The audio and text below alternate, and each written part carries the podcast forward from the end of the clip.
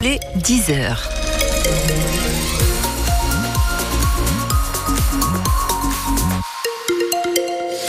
Celui qui pourrait bien s'inviter à partir de ce soir, c'est le vent. Pas mal de vent annoncé, on en reparle tout à l'heure.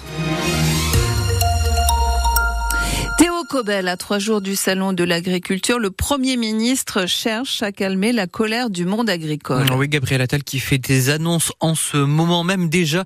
Euh, il prévoit un nouveau texte sur la loi Egalim d'ici l'été, loi censée, on le rappelle, mieux partager la valeur entre les agriculteurs, les industriels et la grande distribution. Attal qui veut aussi faciliter la venue de saisonniers étrangers dans les fermes françaises. Il annonce aussi abandonner l'indicateur de mesure sur les pesticides qui était pourtant défendu par les écologistes.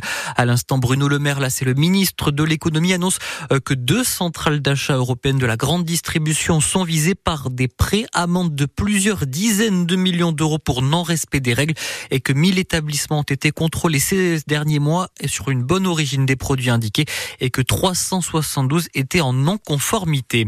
Les agriculteurs, pendant ce temps, qui ont repris les actions ce mercredi dans le Poitou à Loudun, la coordination rurale a déversé ce matin euh, du fumier et des végétaux sur les parkings des supermarchés de la commune. Action pour dénoncer le comportement des centrales d'achat. L'avenir des galeries Lafayette à enfin examiné par le tribunal de commerce de Bordeaux ce mercredi. Il se penche sur le plan de sauvegarde des maths. 26 magasins détenus par Michel Ohaillan. Un millier de salariés sont concernés. Dans un communiqué co-signé par Jérôme Baloge, l'association Ville de France assure qu'elle fera tout pour maintenir l'activité de ces galeries. Des locomotives essentielles des centres-villes avec des immeuble emblématique, est-il écrit. Sur francebleu.fr, on vous raconte aussi comment la maire de Poitiers veut faire évoluer la loi. Léonore Monconduit qui s'est rendu compte assez dépend qu'aujourd'hui, en France, rien ne prévoit qu'une élue devienne maman. Pas de maintien des indemnités pendant le congé maternité, rien pour organiser le remplacement. Une situation injuste à surenchérir ce matin le président des maires de France, David Lisnard, qui annonce qu'un amendement sera déposé prochainement au Sénat pour changer la loi. Un rassemblement ce soir à Niort place de la Brèche à l'appel de la CGT 79 et du PCF.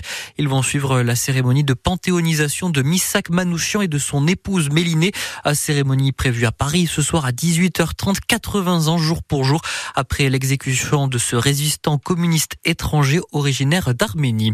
Et puis si vous avez prévu de prendre le train ce week-end, vous pouvez peut-être souffler un peu puisque les perturbations liées à la grève des aiguilleurs devraient rester très limitées.